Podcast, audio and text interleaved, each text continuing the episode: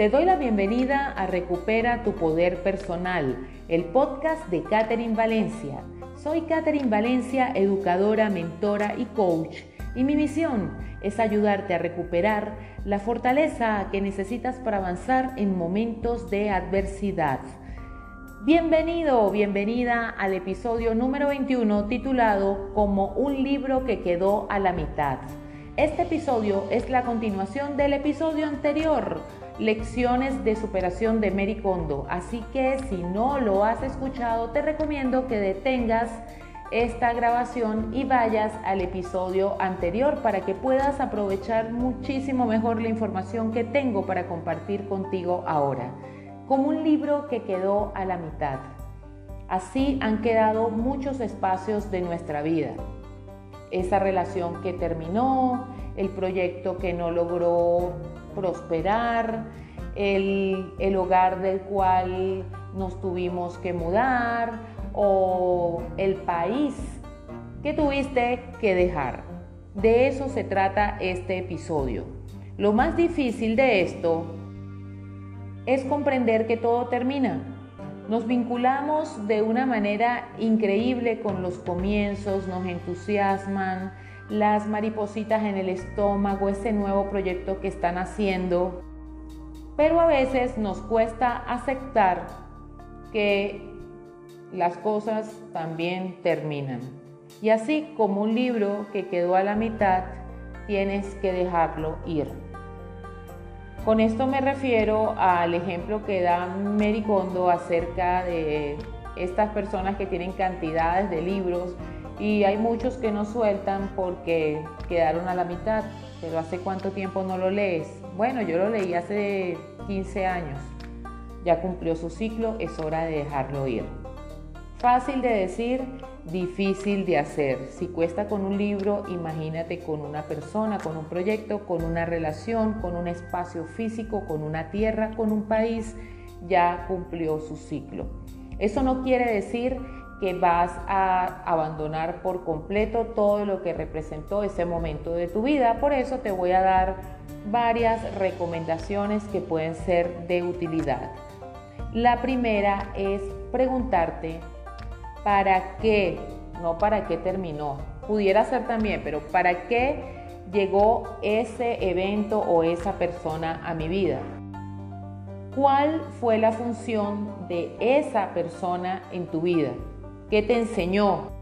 Y tú, si estás atravesando por una pérdida, probablemente puedas decir, si es a nivel de relaciones, ¿qué me enseñó? Me enseñó a sufrir, me enseñó que el amor no merece la pena, que no se puede confiar en las personas.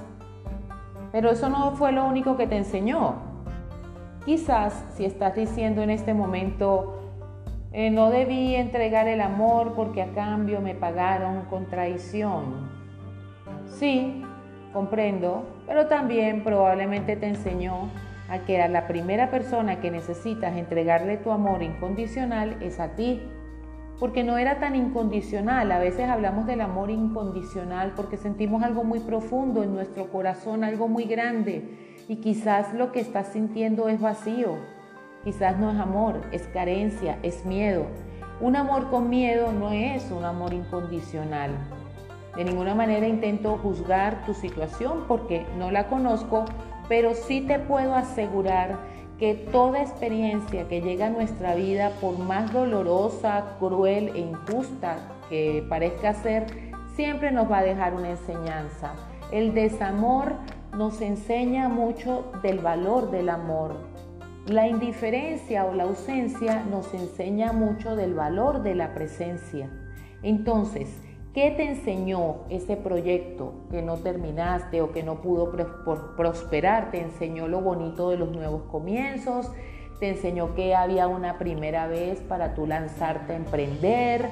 ¿Te enseñó disciplinas? ¿Te enseñó amar a algo que tú mismo creaste mientras que estuviste años anteriores solamente siendo trabajando como empleado? Esta fue la primera vez que tú creaste, muchos dicen mi propio bebé eso te enseñó. ¿Qué te enseñó la relación? Todo lo que te dije anteriormente.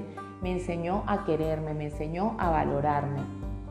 Pregúntate, escríbelo, abre un cuaderno y escribe qué me enseñó y quédate ahí hasta que logres encontrar para qué, no por qué me pasó esto a mí, por qué me dejó, por qué me hizo sufrir, por qué fracasó. ¿Por qué quebré? ¿Por qué tuvo que llegar este presidente al país y me tuve que ir del país? ¿Por qué? ¿Por qué? ¿Por qué no? ¿Para qué? ¿Para qué emigré? ¿Para qué salí de este país? ¿Qué nuevas habilidades aprendí al dejar mi tierra natal? La segunda recomendación tiene que ver algo con lo que queda de ti en esa relación o en ese lugar que tienes que dejar ir. Hay personas a las que les cuesta soltar lo que ellas eran antes. Cuando sucede algo fuerte en nuestra vida, nos transformamos y a veces a nosotros mismos nos cuesta aceptar ese proceso de transformación, ese cambio de identidad. Entonces nos aferramos al antiguo yo, y pensamos que no dejamos ir a la persona, pero realmente a quien no estamos queriendo dejar ir es a esa versión nuestra. No sé si a la inocente, a la tierna, a la dulce, a la que veía la vida con mucha ilusión y alegría. Y te aseguro que todavía hay algo de eso en ti, pero con mayor conciencia. De repente la ilusión o la, la persona ilusa, la persona ingenua, inocente, sencillamente era una persona que estaba parada en el miedo y que idealizaba el amor, las, las relaciones o los lugares. Ahora eres una persona más adulta, más consciente, que ama incluso con mayor profundidad. Para lograr superar esto, necesitas pasar a la tercera recomendación que es lograr abrazar lo que cambió en ti. ¿Qué cambió en ti? ¿Que te volviste desconfiado? No lo creo. Quizás te volviste más prudente y más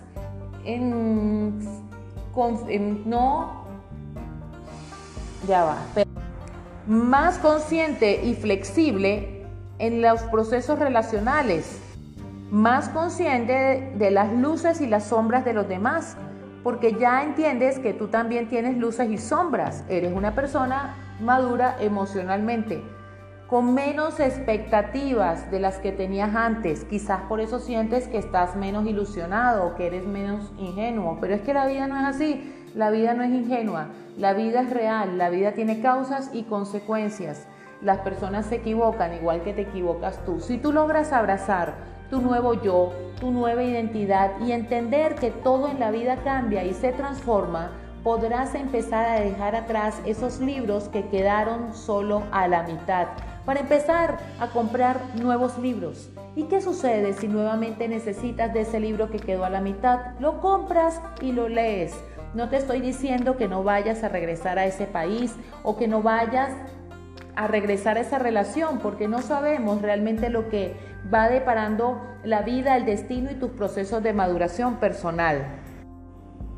Si aprendes a fluir con la vida, empezarás a experimentar la libertad de poder soltar todo aquello que ya no necesitas tener.